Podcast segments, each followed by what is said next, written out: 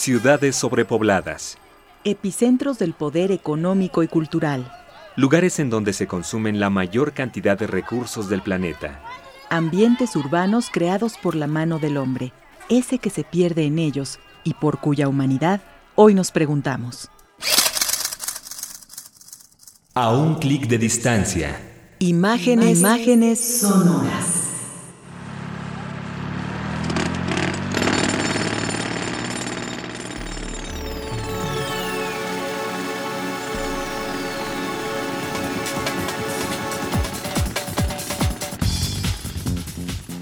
En la actualidad, nuestro planeta alberga más de 35 megaciudades, algunas de ellas con más de 20 millones de habitantes.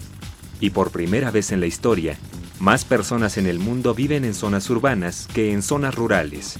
Millones de seres humanos migran a estas junglas de concreto, alejándose de la idea de que la humanidad es parte integral del mundo natural. Esta sobrepoblación se traduce en los graves problemas de vivienda que existen en estas megaciudades, en donde la disparidad entre las clases privilegiadas y quienes ni siquiera cuentan con un techo bajo el cual vivir se vuelve cada vez más grande. Las necesidades humanas han reconfigurado el mundo y ahora debemos construir una conciencia de nuestro entorno y de la manera en la que éste impacta al individuo.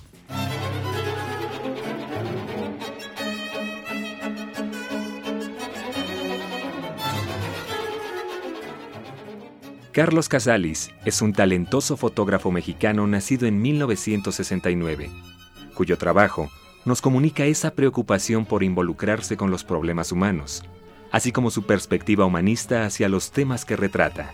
Viajero incansable, Carlos Casalis trabaja desde hace algunos años en un proyecto denominado Urban Meta, en el que plasma esas contradicciones que existen en las grandes ciudades, producto de la desigualdad económica que las caracteriza.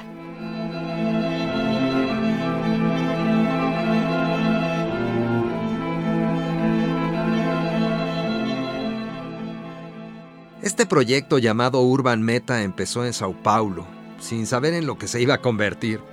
Después de esa ciudad comencé a documentar otras, tras saber que para 2009 o 2010 más de la mitad de la población mundial habitaría en grandes ciudades y ya no en zonas rurales. Viviendo en Dubái fue que descubrí Japón. Recuerdo haber leído sobre la existencia de una favela en el diario británico The Guardian. Eso me llamó mucho la atención al grado que comencé a hacer contactos para irme a vivir allá.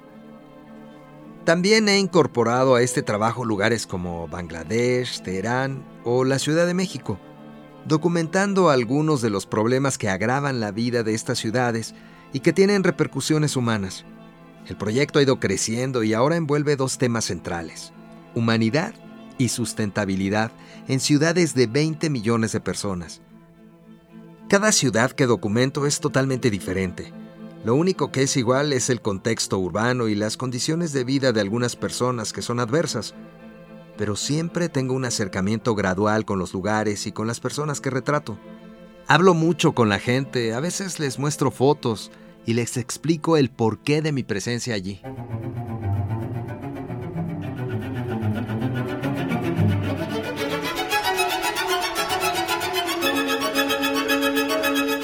Uno de los conceptos que se distingue en las series de Urban Meta es que el medio ambiente creado por el hombre lo distancia de su ser natural. Nos encontramos sumergidos en ambientes enajenantes que además son reflejo de las grandes desigualdades que se crean en estos espacios sobrepoblados. En las megaciudades que retrata Carlos Casalis, la gente ocupa espacios para vivir. La calle es la última alternativa de hogar y sitio en el que confluyen los contrastes sociales creados por los sistemas económicos que sustentan ese crecimiento urbano. Indigentes ocupando espacios públicos.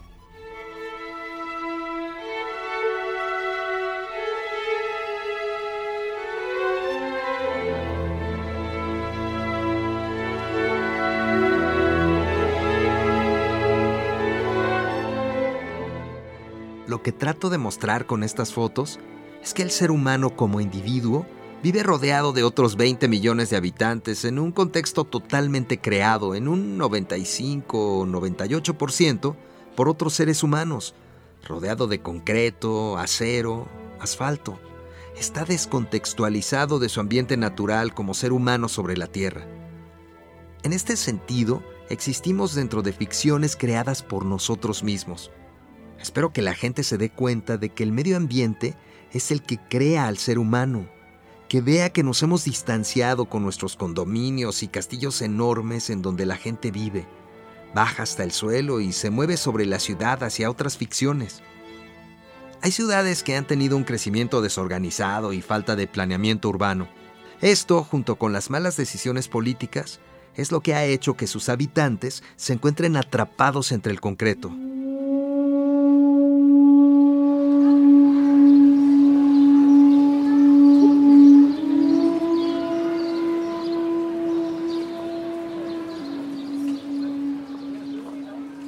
En las megaciudades, los habitantes cohabitamos en un estado de constante egoísmo y sobrevivencia. Este es el caso de Osaka, Japón, una ciudad que en algún momento fue símbolo de la prosperidad nipona hasta 1991, cuando la crisis inmobiliaria desató una serie de problemáticas que hoy por hoy avergüenzan a sus habitantes más afortunados económicamente hablando. Ahí se encuentra el barrio de Kamagasaki, una especie de favela geriátrico llena de personas, en su mayoría hombres desempleados e indigentes, que deambulan por este barrio lleno de hoteles pequeños y de bares, los cuales colaboran a la evasión de sus habitantes por medio del alcohol. Un lugar que no aparece en los mapas, que no existe para el Estado, que es un tabú. Hombres que desean ser liberados de esa cárcel de concreto que los oprime y los repudia, mientras que el ciudadano japonés promedio vive un estilo de vida frenético, ávido de tecnología, industrializado y capitalista. Un sitio en el que la espera ha desbancado a la esperanza. Hombres mayores de 55 años sentados bebiendo o tirados en la calle, durmiendo, esperando un plato de comida o simplemente a que amanezca otra vez. Carlos Casalis retrata personas con la dignidad herida, perdidos en esa ciudad que los contiene pero que no los quiere ni siquiera los reconoce. Ellos forman parte del paisaje urbano y de esas contradicciones que delatan el hecho de que algo salió mal en el camino hacia la prosperidad.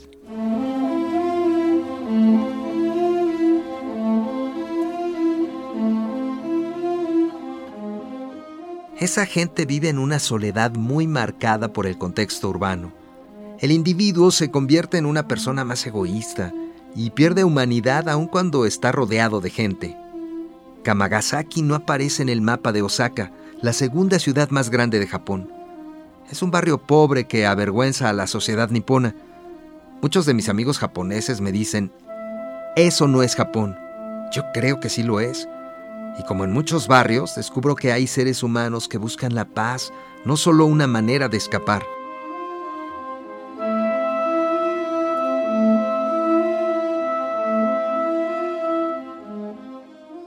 Es una atmósfera complicada con múltiples estratos para los ancianos que se encuentran sin trabajo, abandonados por su familia, sin hogar, que son víctimas del alcoholismo y presas de la mafia y los cristianos que les ofrecen consuelo y un plato de arroz. Dos veces por semana, como si se tratara de un campo de concentración en la Segunda Guerra Mundial, cerca de 2.000 hombres se forman en silencio para recibir alimento, su única comida nutritiva durante la semana. Este es el último bastión para aquellos que fueron expulsados, abandonados, despedidos, reemplazados por una máquina, o que buscaron refugio para ocultarse de la deshonra. En menos de un kilómetro cuadrado, el orgullo de la urbanización y la recuperación de Japón permanece alejado de la mirada pública, al tiempo que el gobierno espera que estos hombres mueran.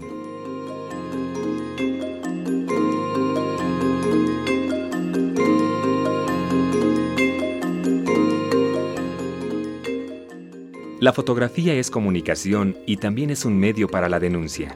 En la fotografía podemos vernos reflejados como seres humanos, sentir empatía por quienes se encuentran en otras latitudes y contextos, recuperar lo humano, eso con lo que todos nos identificamos.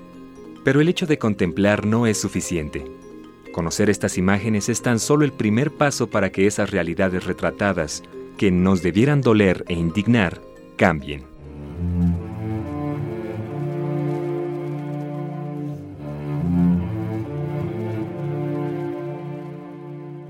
La fotografía es un reflejo de nuestra sociedad moderna.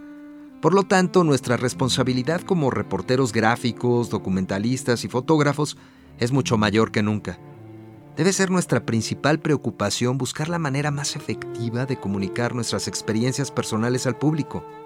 Ya no podemos darnos el lujo de confiar en los medios, que tienen una retórica perfectamente organizada de la comunicación y el consumo. Como fotógrafos y como espectadores, ya no podemos permitirnos la participación indirecta y el enfoque de solo mirar. No podemos ser mero testigo más allá de lo que vemos, alegando que uno no es personalmente responsable de lo que está ocurriendo. Somos conscientes de que todas las acciones tienen efectos secundarios que provienen de una cadena de eventos.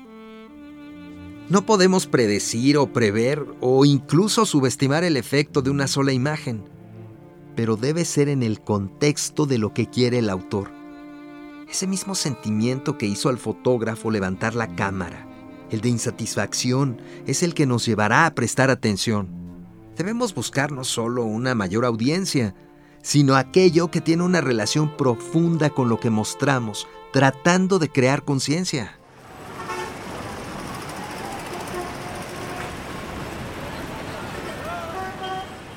Ya no reconocerás a la ciudad, pero ella recuerda bien. Anécdotas petrificadas se deslizan furtivas por delante de la llegada. Amistades y enemistades forman dos filas bajo nubes sinuosas, como si comenzara el cielo a derretirse. En el oscuro prisma de los ojos, la calle que te recibe, infinita, inmóvil, como si no tuviera otra cosa que soportar. Michael Kruger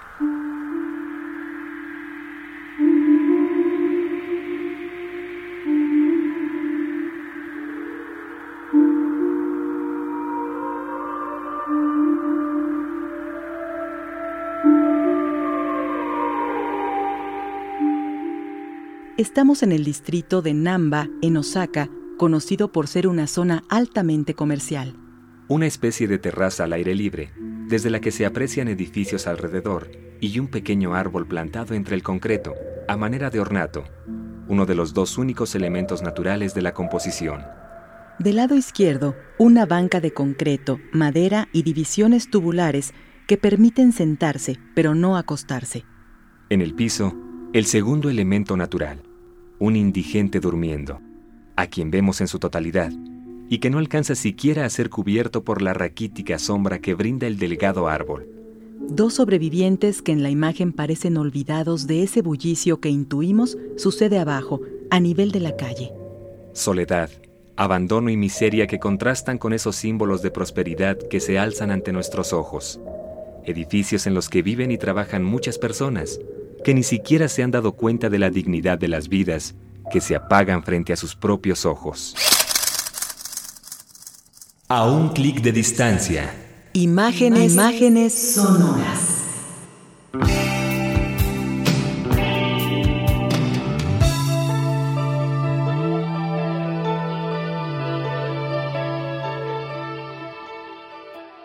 Si quieres volver a escuchar este programa y conocer más sobre esta obra y el artista que la realizó, ingresa a www.radioeducacion.edu.mx o escríbenos a nuestro correo electrónico un clic arroba radioeducacion.edu.mx.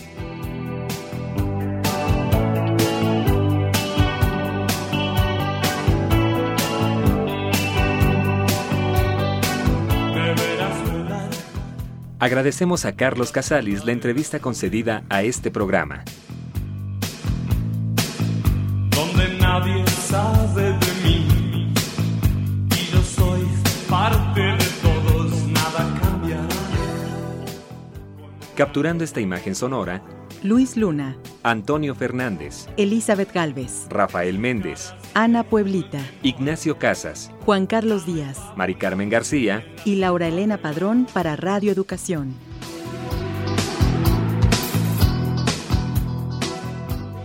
Y a usted, querido Radio Escucha, le agradecemos la atención que prestó a las transmisiones de esta serie.